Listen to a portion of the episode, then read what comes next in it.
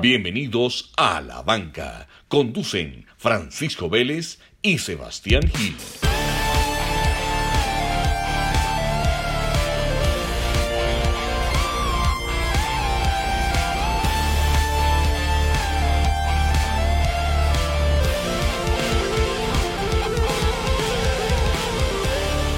Sebas, ¿cómo vamos?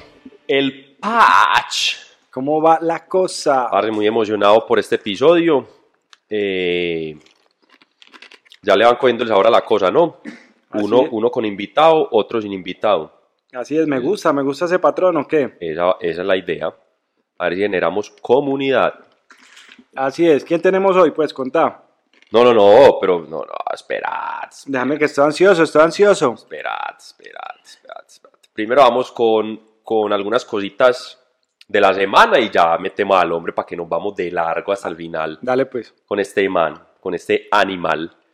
Bueno, eh, el Liverpool perdió el invicto. A cinco partidos quedó el Liverpool de, De del Arsenal. Arsenal, así es. Perdió con el Watford Y eh, con el Watford. 3-0. No, no, no, no, no, no. Recordemos pues que, que no es lo mismo uno decir el Watford, la gente aquí es, las comparaciones en Colombia dirían, pero el Watford en Colombia es como el Huila. No, no, no, no. El Watford viene y le mete al Huila 15, pues, o sea, no, no, no, no, no. Pero- Estamos hablando de la Amor Liga del Mundo Pacho, me extraña, me extraña que... ¿Pero por qué se llama el Watford? tam- ¿Sí sabes? Ah, esa es la corchada del año. O, o no sabes, me estás, me estás huevoneando? No, te poniendo, dale. Ah, no sabes, bueno. El Watford 3-0. Entonces ahí quedó el, el, sí, el clásico. Eh, el invicto. El superclásico, ¿cómo quedó? 2-0 ganó el Real. 2-0 ganó el Real. Gol de Vinicius Y Mariano. y Mariano. Vinicius, que salió en la noticia esta semana, se va a nacionalizar. O sea que no va a jugar con Brasil, va a jugar con España. ¿En serio? Sí, señor, ya. Yo tenía una notica rápida de Vinicius Jr. Se fue de Brasil a los 16 años lo compró el Real Madrid. Correcto. Y se fue a vivir pues, a Madrid. Se llevó dos de los amigos más cercanos y se llevó casi que la mitad de la familia para allá para vivir con Sí, él. por eso, entonces ya. Y, ya- y ya lleva más de dos años, creo que más de tres años viviendo en España, entonces ya pues solo es pasar los papeles y ya tiene pues el tiempo cumplido. Entonces el hombre, a pesar de que habla portugués perfecto, él dice, no, yo soy español Nacionalidad española. y va a jugar con España, o sea que se viene buen, buen material para España ahí. Bueno, se me parece a muchos que conozco. Sí, Buscando la nacionalidad buscando española. nacionalidad española. Estamos todos en la misma, estamos todos en la misma, la misma onda.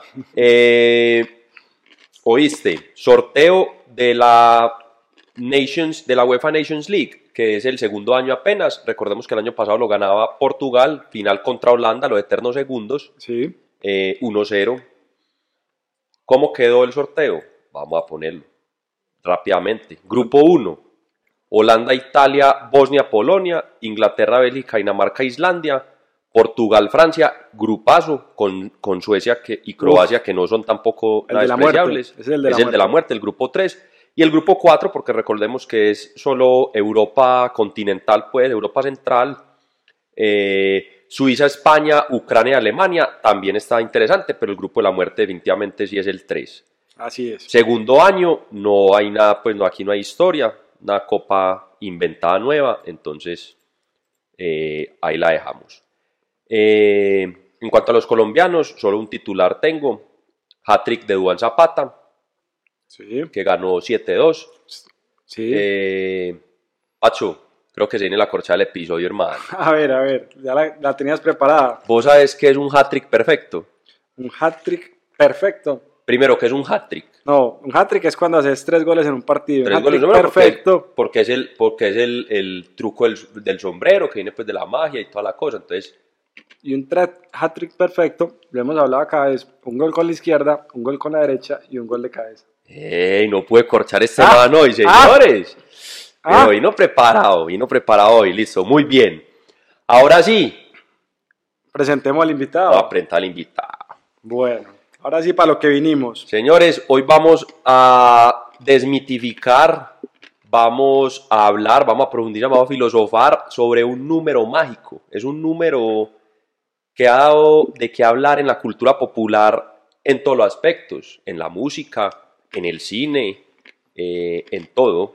Ya vamos a entrar en varios de esos aspectos y es el número 42. Entonces para eso trajimos a uno de los hombres de moda en la ciudad con el número 42 Así es. de la maratón. No fue fácil, no fue fácil traerlo al episodio. No fue fácil, llevamos, no, no, y la, la verdad, llevamos para ahí seis meses detrás de este man. No sé si sea por rápido, pues que no lo podíamos alcanzar, pues, pero, pero aquí está. Manuel Agudelo, eh, entrenador de atletismo. Su sueño era, no es por tirarle duro, era llegar a, Tokio 2020, pero pues desafortunadamente el deporte es así y como lo he repetido yo muchas veces, uno fracasa más de lo que triunfa. Pero este man es un animal y aquí lo tenemos. Manuel, Bienvenido. De el número 42. Muchachos, buenas noches, gracias pues por la invitación. Ya hace pues un hace rato pues lo sigo, escuchando los chéveres pues los temas que tocan y me gusta pues porque van más allá que simplemente un resultado eh, y lo que uno escucha siempre en las noticias, ¿no? Datos curiosos. eh, entonces chévere pues estar aquí ya eh, desde adentro con ustedes. No, muchas gracias a vos, Manuel. Bueno, Bueno, monstruo, para entrar, para entrar en calor, así rápidamente para que vamos soltando. Eh, maratón de Tokio esta semana. Bir, ¿cómo se llama el hombre? Pronuncialo vos, ¿o ¿Quién ganó la maratón de Tokio? ¿Sí sabes o no? Pues sí, sí, sí, pero el nombre pues... Birhanu Legacy, 204. Sí, es, él eh, repitió este año, ya había ganado el año pasado. eh, él hace parte de- del equipo de corredores NN, que es, eh, es el mismo equipo de Kipchoge. Y tiene en este momento la élite mundial. Los mejores fondistas del mundo en este momento están ahí en ese equipo. Es una, un banco holandés que está apoyando pues este proyecto. bacano. ¿Y de dónde es? ¿De dónde es el que ganó? Este, este man es de Kenia, como casi todos. Como casi todos. Pero lo impresionante, ya no, a mí no me descresta el que gana, a mí me descresta analizar los resultados. 28, recordemos que la maratón de Tokio solo corrieron élites porque lo- Coronavirus. el- al público la cerraron por el coronavirus. Eh, los primeros 28, marica, eso es demasiada gente. Los primeros 28 bajaron las 2 horas 10, o sea, eso era un lote, El pero el puta, pues, o sea, eso es, no, no, no, a mí no me digan que eso es con agua y zanahoria, pues, y, y ya. Ya te vas a meter con el doping, No, pues, Sebas. no, es que eso es imposible, hermano. Es que los límites humanos no están hechos. O sea, el ser humano está hecho es para ver televisión, huevón, y ya. O sea, Y chupar paleta. y chupar paleta, hermano. ¿Cómo hay que los primeros 28 bajan de las 2 horas 10? Monstruo, yo sí quiero que me opines del nivel hoy en día, que en todas las carreras hay más y más sub 10. Eso está impresionante, ¿no? Bueno, eh, este tema pues del, de, de los resultados en, en los últimos años en el atletismo ha generado pues esa polémica eh, y, y creo que por ahí tocando el tema del, del calzado fue, es, es como una cortina de humo ahí para opacar ciertas cosas que, mm, mejor dicho, ¿Que hay más allá o qué? Sí, pues, pues ahora ya hay muchos intereses, pues creo que hay muchos intereses, pues ahora precisamente mencionando pues este gran patrocinador y ahora pues todo lo que se está creando con, con en Londres pues con ese espectáculo de Kipchoge y Bekele, entonces pues eh, pasar de un, un récord mundial de 2 horas 3 a 2 horas 1, ese salto en maratones sí, sí, como dice Sebas, eso con sancocho, pues, papa y yuca, eso, Eso no es por ahí. eso no es tan, tan, tan normal. Manu, yo tenía una pregunta. Yo te sigo desde hace algunos años con el proyecto de Tokio 2020 y Sebas pasó muy rápido por el tema, pero el propósito tuyo era ir a, a Tokio, ese era como tu propósito de vida, lo declaraste, yo inclusive compré de los termitos que tenías, vos tenías termito, que el Sí. stick, que la manillita, bueno, varias cosas. Contanos cómo fue ese proceso y al final en qué terminó y qué aprendiste. Bueno, eh, 42K Tokio fue un proyecto muy, muy chévere, de muchos aprendizajes, muy, muy agradecido pues con todas las personas que se vincularon con el proyecto. Sebas precisamente fue uno de los primeros pues que estuvo acompañándome, eh, recibí mucho, mucho apoyo de él. Y vean, ya aquí el parcero. Eh, Bueno, eh, desafortunadamente pues no pude eh, conseguir la marca.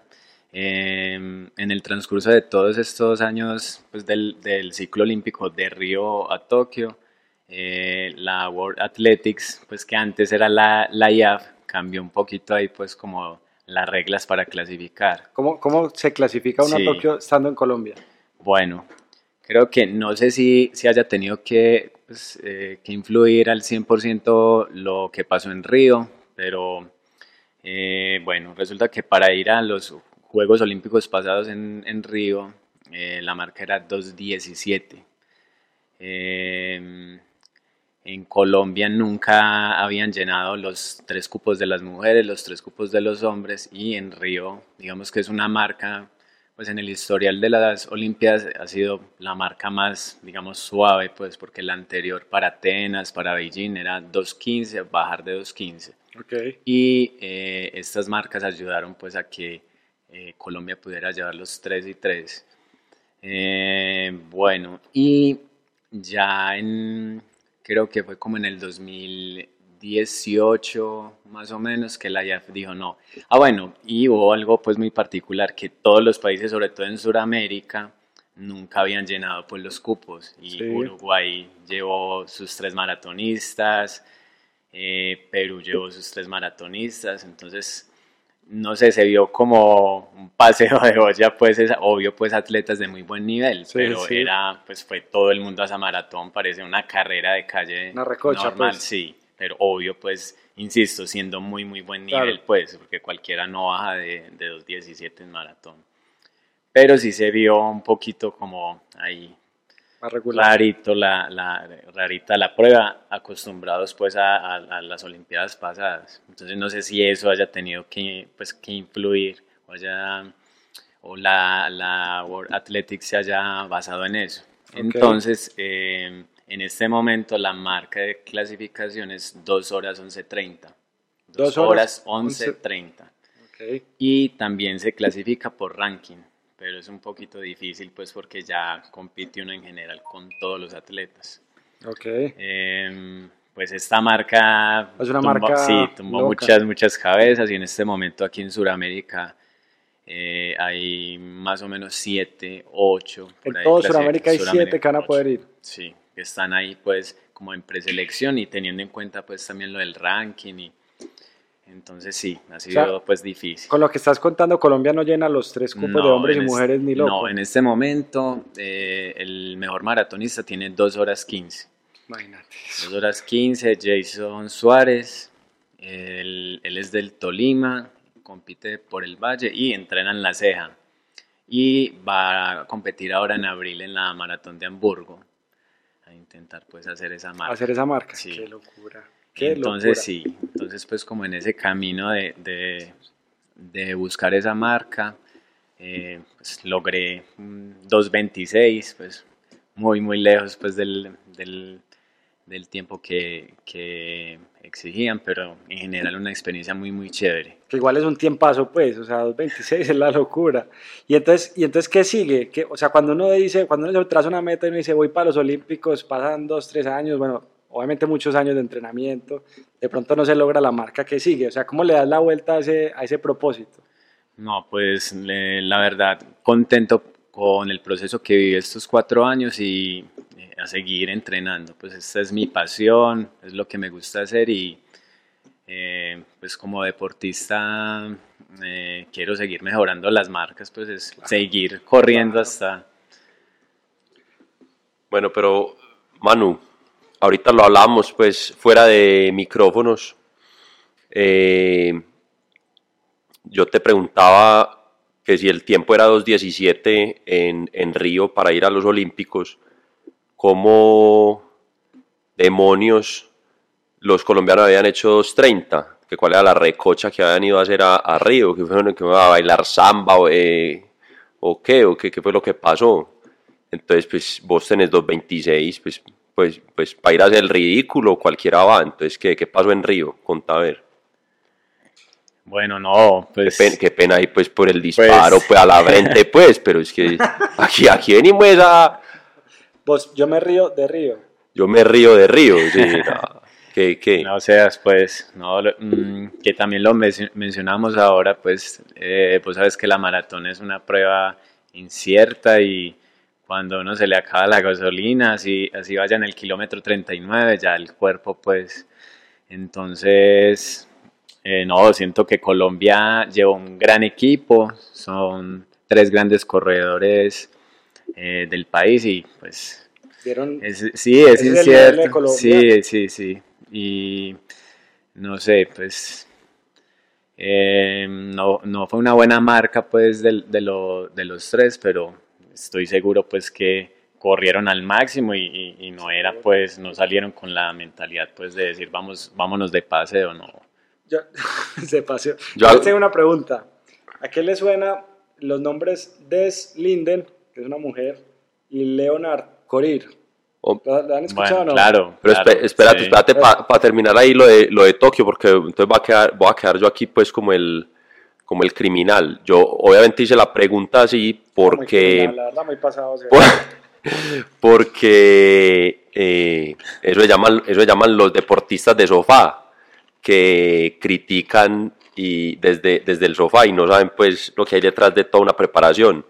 Ahorita hablamos con Manuel que, que en Tokio sí, pues eh, en Tokio no, en, en Río hubo eh, mucho calor y, y un tema de humedad pues eh, bastante alto, pues, aunque eso suene a disculpa, pero, pero son muchas variables las que, las que entran, las que entran en consideración cuando uno va a una carrera. Y uno un día puede estar bien y, y otro día puede estar mal. Eh, yo lo he vivido, Manuel lo ha vivido, todos lo hemos vivido y no, no, los, los astros no se, no se alinean todos los días. Y es, y es algo que el cuerpo es una máquina indescifrable, entonces eh, hay, hay que tener en cuenta eso, pues. De acuerdo. Ahora sí, ¿a qué, le, ¿a qué les suena? ¿O quién es Des Linden y Leonard Corir? ¿Los conoces? Linden, claro, Linden, eh, campeona de Boston. Sí, ganó gran, Boston. Sí, gran maratonista de Estados Unidos. Fan número uno de ella también. Sí. Sí. Pues mira que esta semana pasaron las clasificatorias para ir a los Olímpicos en Estados Sí, Unidos. sí. Linden quedó de cuarta Sí. y en los hombres Leonard Corir quedó de cuarto. Y obviamente solo van tres hombres, tres, tres mujeres. mujeres. Con marca. Con- Con, marca. Con marca. Sí. Hay otra forma de... No, pues en, en Estados Unidos, pues por el nivel que manejan, tienen que hacer este tipo de, de campeonatos. Hacen una carrera y el que Y y ya, los primeros tres puede, que lleguen, sí, puede estar el, el, el campeón mundial o el que tenga el récord mundial, no, tiene que estar igual en ese campeonato nacional. Ajá. Y como en esos países, por ejemplo, como Estados Unidos, los 15 primeros o los 10 primeros tienen la marca, entonces deciden en, En una carrera. carrera. Se, llama, se llaman Olympic Trials y este año fueron en, en Atlanta. Ah, sí. Este año fueron en Atlanta. Los hombres, vamos aquí a- a- para que sigamos el tema, los hombres que clasificaron fueron Galen Rapp, Jacob Riley y Abdi, Abdi Harama. Eh, se quedó por fuera mi favorito. Yo, los que siguen el, el podcast febrilmente, mi favorito es Jared Ward por su historia de vida. El hombre quedó de cuarto. Eh, fue, él fue a Arriba. él fue a Río y quedó Fue de sexto, sexto. fue sexto Fue en sexto, Río. fue sexto en Río. Eh, pero bueno, va también Galen Rapp, que tiene una historia de vida también muy bacana y es un, y es un animal. Hizo 2.09. Y los otros dos llegaron cogidos, cogidos de la y mano. ese, y, ese, y ese es el que, y ese ha hecho todo eso con, con papa y yuca, así como a usted le gusta. Nada de chuzo, nada de polémica. Sí, ese, es, ese, ese hombre es, a pulso. es a pulso, sí. Imagínate vos, un atleta élite de 2.09, quedarte fuera de los Olímpicos llegando de cuarto.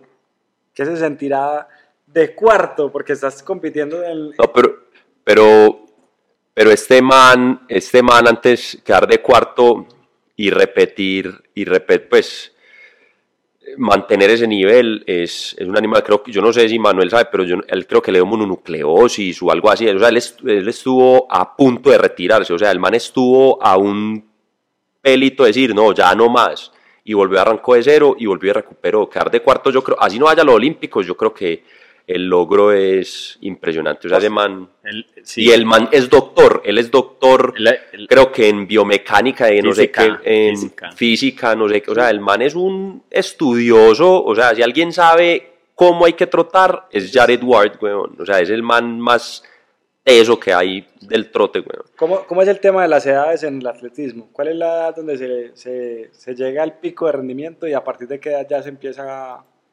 Bueno, en, en maratón, bueno, pero es, es más pues como estadísticas, pues no es tan, tan, tan fijo. Eh, mira, por ejemplo, el tercero de los hombres, ya un veterano del atletismo, es- él es africano, es nacionalizado.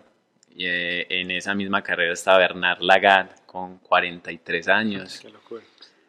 Mm, pero es, es más normal ver veteranos en esas pruebas de larga distancia, 40, 40 42 años. Entonces, para los, que tienen, como ese, ese máximo nivel. para los que tienen 30 y todavía se están quejando, ahí les quedan 10 años para poder ir a los Olímpicos, ¿o no? Oíste, oíste, Manuel, pero vos me estabas diciendo lo de Galen Rupp sarcásticamente, pues, por lo de Alberto Salazar, ¿o qué? Sí, sí, Ah, porque ese era, ese era el, el- Él es del el Oregon Project, sí. sí. Que ya ese proyecto no, no existe. Ya el proyecto no- precisamente sí. por eso. Por- No, no está en la Porque cárcel, pero de que aquí, que aquí lo hablamos y yo incluso, yo incluso fui uno de los que pronostiqué que eso lo iban a cerrar en la banca, la banca del futuro, que eso lo iban a cerrar por todos los escándalos, primero de Sí. doping y segundo psicológicos, porque hay un montón de atletas diciendo, parce, acabaron mi vida, me destrozaron, ya soy anoréxica, soy bullying, no, eso es un tema de puta. Y Galen Rupp era uno de los consentidos de Sí. Alberto Salazar, recordemos que a Alberto Salazar le metieron cuatro años... eh, de sanción. de sanción. Alberto Salazar fue el primer latinoamericano que se ganó la maratón de Nueva York, por eso es famoso, rápidamente para los que entran quedados. se la ganó rápido. Cubano. Eh,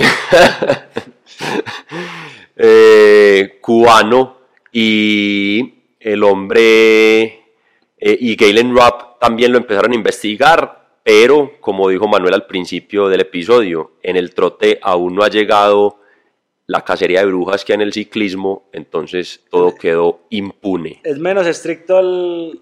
No, no, igual. No, es es, igual. es es de es estricto, igual. pero volvemos a la misma discusión de siempre. Donde haya billete, Ah, sí. nada se sabrá.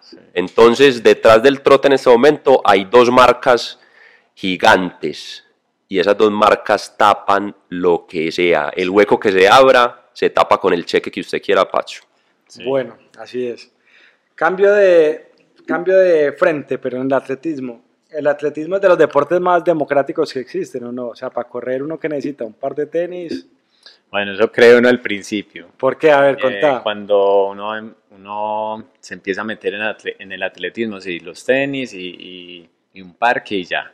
Pero entonces, eh, cuando uno se empieza a meter en el cuento, entonces ya quiere eh, tener mejores marcas, ya quiere correr cada fin de semana, eh, ya quiere competir con los compañeros del grupo o con con los más cercanos, ya empieza a saber de, de calzado y quiere los mejores. Los últimos Entonces ahí se va, ahí se va llenando. Entonces empieza uno con los famos- el famoso par de tenis, la vuelta al parque, pero Pero ahí- se, se va se cansa con un- rapidísimo. con un- sí, entonces ya quiere correr afuera. el ser humano es ambicioso de por sí, pues, o sea, nunca, Sí. todo le queda chiquito muy rápido.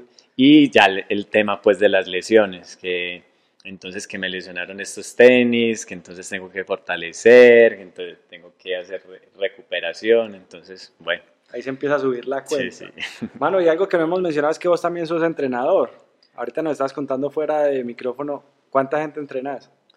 Bueno, eh, soy entrenador hace 10 años, siempre he sido apasionado por la pedagogía, me ha gustado pues transmitir todo lo que he aprendido por, por todos estos años como corredor y obvio pues eh, me he formado pues em, em, aproximadamente entre 50 60 corredores en este momento. Buen combo. Eh, sí, muy, muy chévere, pues estar tan cercano en el proceso de cada uno. ¿Estás familiarizado con el, con el término bebé maratonero? No, no, no. Un bebé que corre maratones. ¿Cuántos bebés maratoneros tienen en tu grupo? Ah. O, me- o mejor no responde esa pregunta, monstruo. Siguiente pregunta. Bueno, ya saben, ya saben que ya se pueden Pero- imaginar que es un bebé maratonero. Pero, ¿cuál, cuál es el consejo más teso que te ha tocado dar siendo entrenador?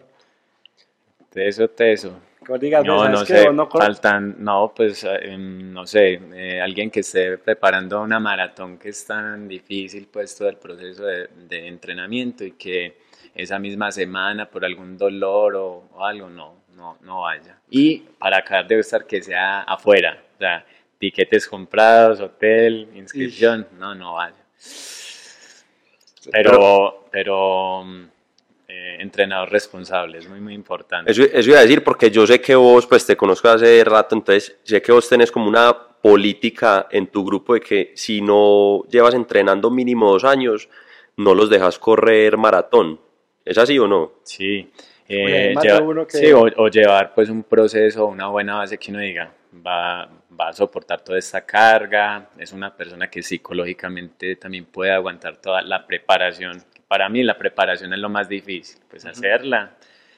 Entonces, eh, la emotividad que causa, causa esta prueba, sobre todo en la llegada, eh, mm, siempre la familia, los amigos o los compañeros del equipo se van a vincular en ese proceso, entonces, claro, es muy, muy especial esa prueba por eso. Entonces, todo el mundo la quiere hacer. Sí, sí, maratón. ¿Por qué maratón? No, pues porque sí, no. Entonces, desde ahí ya se están rajando. Eh, entonces, me gusta ser muy responsable en esa parte. Entonces, Ok. que no vayan a tener una lesión grave, que disfruten el proceso eh, y que quieran seguir pues haciendo esa distancia, que no sea pues como una mala experiencia. Entonces, por eso soy muy, muy cansón Qué bueno, eh, con los alumnos que quieren... que quieren llegar hasta allá. Sí. Qué bueno. Una pregunta, ¿vos crees que el, que el atletismo es un deporte solitario o no? ¿Un deporte donde uno sufre solo, vive solo, entrena No. solo? ¿o ¿Cómo lo ves? Pues, al principio creía eso y precisamente por eso el- elegí el atletismo porque no me gustaba trabajar en equipo, me gustaba estar eh, solo, no sé, no.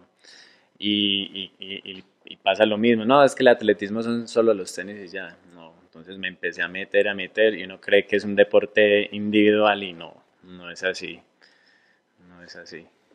¿Por los entrenos, los con la otra gente? o Claro, siempre uno está rodeado de gente, eh, el- el pro- cualquier proceso de, de- de algún corredor siempre tiene que ver con muchas personas, lo mencionaba ahora, eh, eh, en- cuando alguien prepara o va a hacer un- el debut en cualquier distancia, la familia está atenta, Claro. cómo va, los compañeros, claro, los compañeros están atentos, inclusive en el trabajo. Eh, todo el mundo, claro, claro. Entonces ya en, en la casa, bueno, eh, vamos a cambiar la forma de comer porque eh, él está preparando, exacto, sí, sí. Bueno, eso es no, no estemos hasta tarde porque él tiene que entrenar. Entonces mira que sí vincula a mucha gente y no es tan tan solitario, un deporte tan solitario. De acuerdo. Sebas, te veo desesperado buscando cosas por ahí. Sí, hombre, Bueno. es que, no, es que entremos a lo filosófico. Oíste, Manu, eh, para vos, ¿qué es el número 42? ¿Qué es el 42? ¿Qué, lo, qué, qué, qué significa para vos? ¿Qué es el 42? Y 42K, le agrego el, la K. El 42K. Eso es.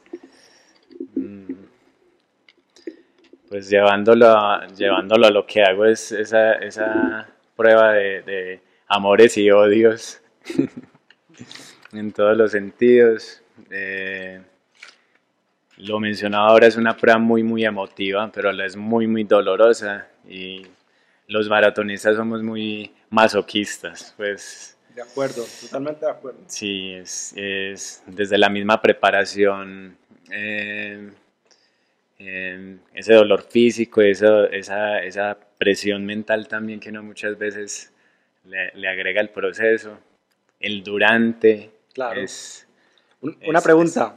¿Tu momento más emocionante corriendo y tu momento más triste? ¿Has llorado alguna vez en alguna carrera?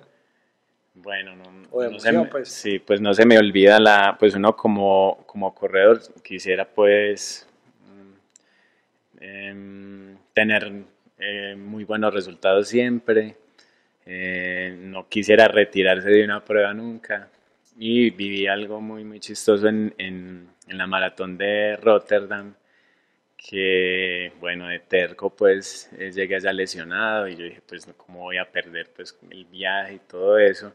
Y desde el kilómetro 19 ya iba sufriendo, o sea, no me pude preparar bien, me dolía todo, entonces era la cabeza y no, eh, sálgase que se puede lesionar más, pero la otra parte decía, no, ya estás por acá en la porra y entonces... Eh, y otra parte pues de la, de, de, de la carrera, de lo que normalmente, normalmente vivo en una maratón, entonces eh, corriendo al lado pues de señores, de las señoras que inclusive pues me daban ánimo para seguir corriendo. Eh, fue muy muy curioso ver eso y em, pues mucha frustración la verdad. Ese día dije bueno así sea caminando, cruzo la meta, y me dio 2 horas 55. Pero sí, sí, fue muy, muy triste pues porque... Eh, Después de todo el viaje. Sí, y, era, una, sí era una carrera pues muy, muy importante pues en, el proceso de Tokio y... Eh, ¿Y el momento más emocionante?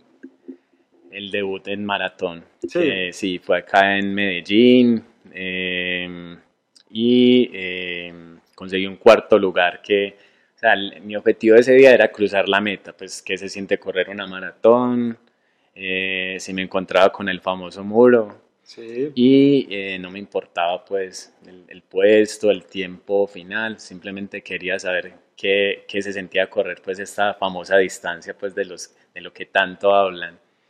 Eh, crucé la meta, muy muy feliz, y eh, mi compañero de entrenamiento, Mauricio, me dijo, ay, quedaste de cuarto, no sé qué, qué nota. ni me había dado cuenta. Pero en general, pues, em, sacando pues la, la posición, eh, fue un momento muy, muy especial, muy, muy chévere. Chévere, chévere. Bueno, la pregunta, la pregunta, retomo la pregunta mía, ¿qué es el 42? Es porque eh, el 42 es un nombre muy es un, nombre, un número muy místico, muy místico eh, alrededor de la cultura popular. Eh, en la religión significa un montón de cosas, en la ciencia, en las matemáticas, que múltiplo de no sé qué, que sumando no sé cuánto. Eh, hay muchos, hay muchos temas y, y, aspectos donde el 42 es identificado con, con mitos, leyendas. Eh, aquí pues estoy en internet leyendo sobre televisión, eh, música, eh, cine, religión, astronomía, ¿cierto? Obviamente pues se puede quedar uno, creo que horas hablando sobre el 42, pero hay uno muy particular. No sé si ustedes dos se hayan visto una película muy famosa que es The Hitchhiker's Guide to the Galaxy, la guía del viajero intergaláctico. ¿Alguno se la ha visto? No. Ok, se la recomiendo. Es una película exageradamente famosa. No haberse visto esa película es como no haber corrido 42 kilómetros en alguna de la vida. Así se los digo. Es de Douglas Adams y la película es de un, de un personaje que va a través del universo y de galaxias y planetas y todo, visitando el universo, encontrando el sentido de la vida, de la existencia misma. Para esto diseñan una, supercomputadora para hacerle esta pregunta, que cuál es el, significado de la vida y la existencia misma. La computadora les dice, parce, vuelvan en 7.5 billones de años que les tengo la respuesta. Vuelven en ese tiempo, eh, pero ¿cómo duran tanto? Bueno, se tienen que la película, viaje en el tiempo, velocidad de la luz, etc. La computadora les dice, la respuesta a la vida y la existencia misma es 42.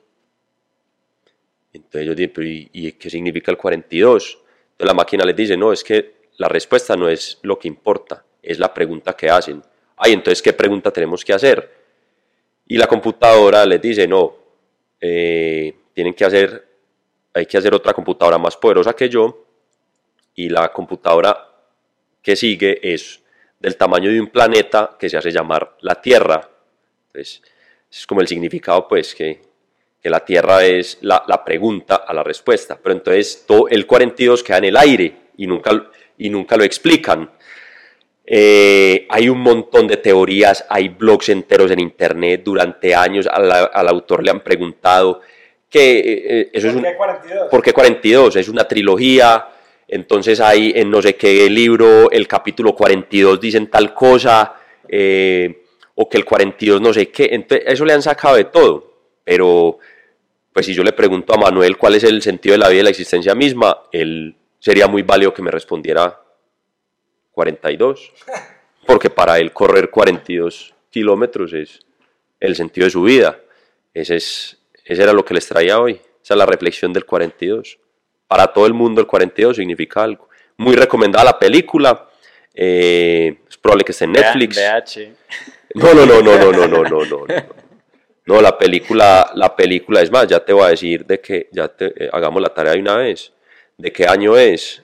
Eh, es, El no, no, no, es que, del 40 y qué, no, no, no, no. 79. No, los libros, los libros son del 79 y del, y del 80. Es una, es una trilogía. Acá me está saliendo, ah, acá me está saliendo la novela. Pero, Pacho, entretenme la audiencia mientras busco la fecha. La pregunta de Sebas es, ¿cuánto tiempo llevamos? ¿Será que el capítulo va a durar 42? Es probable, lo vamos a dejar, lo vamos a dar en 42. La película es del 2000, la película es del 2005. Eh, recomendada para que se la vean, muy bacana. Bueno, Sebas, ¿cómo vamos ahí de tiempo? ¿Ya vamos para 42 o no? No, vamos, vamos en 35, 35. Muchachos, y, y meto la cuchara rápidamente, que no se nos quede en el aire algo muy, muy importante ahora que mencionamos la maratón de Tokio.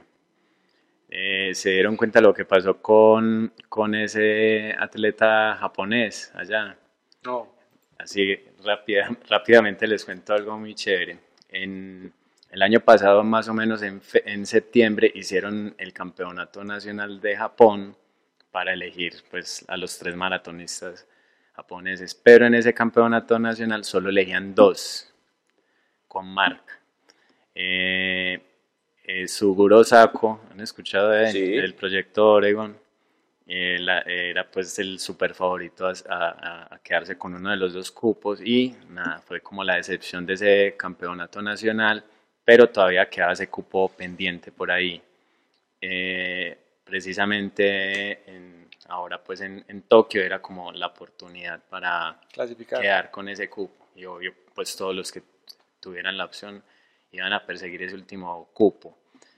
Eh, entonces pues se sacó eh, el clavo pues de la mejor manera porque hizo récord nacional, o sea quedó por encima de los dos que le ganaron el año pasado y eh, hizo la mejor marca de, en maratón del, ah bueno, eh, quedó de cuarto y eh, hizo la mejor marca de, de un no africano en la historia pues de, de la maratón, No hizo jodas. 2 horas 5, Ish. eh, 29. O sea, está en todo el ranking de la historia, África, África, África y Osaka de Japón.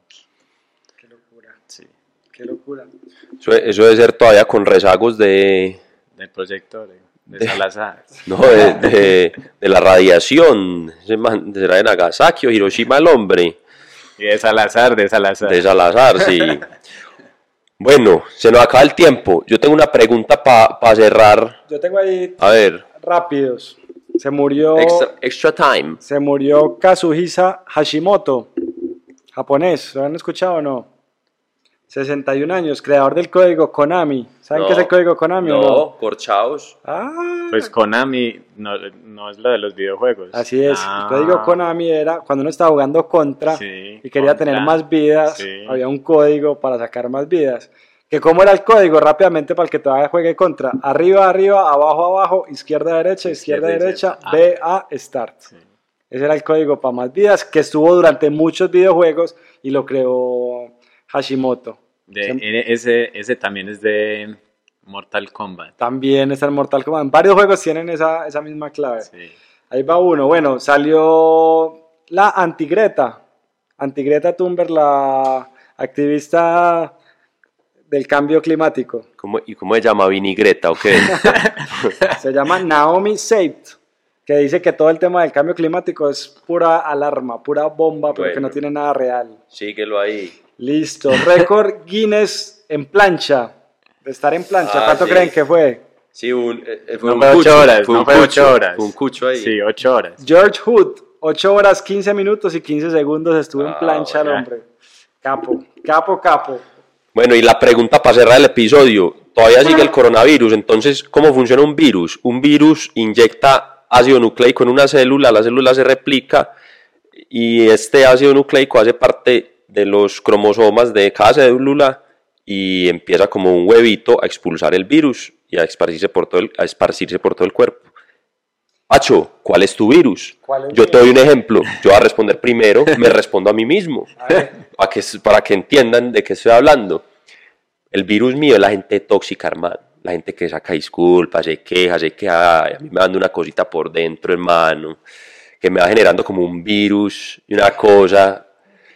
Ay, ay, ay. Ese es el virus mío. Yo no puedo con la gente tóxica, hermano. Pero eso te, te infecta, o sea. Sí, eso me infecta, eso me descompone, me, me acaba el día. Yo trato de trabajar mucho en eso y todos hacemos meditación y todos están y trabajamos en la parte mental, pero hermano, cuando llega alguien, ay, ay, ay, cuando llega alguien así, eso me recorre el cuerpo, hermano, y me infecta, me no infecta. inmune, pues. No soy inmune, no Eh. tengo esa vacuna. Alberto Montt, es, ese ilustrador chileno, creó un personaje, es una bolita rojita como, como un virus, Sí, y, y habla de eso, ¿Vio? para que lo busque. tenemos la filosofía en vivo, en directo aquí del hombre de los 42K. Pacho, ¿cuál es el virus suyo?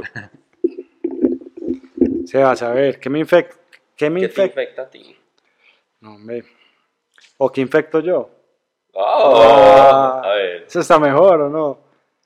Hombre, yo, yo creo que yo. hombre, digamos, a ver, ¿qué, qué tiene mano para decir? No, pues es, es, eh, me, gusta, la- me gusta la respuesta de Seba, sí, la, la envidia, y también me descompone. Ese, ese es un virus muy teso, la envidia, y para, ese, y, pa- y para ese no existe vacuna, y no va a salir. Para Mi mí, tapabocas. para mí más, sí, más, más grande que el virus es el, el pánico sin sentido. Para mí eso, que yo siento que lo que está pasando hoy es, hay pánico sin sentido. Y eso O sea, me- a vos no te gusta el terrorismo, vamos, a, No. vamos a descomponerlo, porque No. también puede haber terrorismo corporativo, terrorismo en una relación, cuando uno hace algo Cuando y la se mujer, sobreactúa. cuando alguien se sobreactúa, el drama, mejor dicho, el drama es el virus de Pacho. Exacto, llegamos ahí. Llegamos, le sacamos a este man las palabras con ganzúa, pues. Casi que no. Eh, Ave María, Bueno, este Sebas, hombre. ¿cuánto tiempo va? Porque vamos para los 42 o no. este es el de los 42. Sí, señores, 42 minutos. Chao. Bueno. Feliz semana, señores. Que estén bien. Manuel, muchas gracias. Muchas gracias, muchachos. Chao.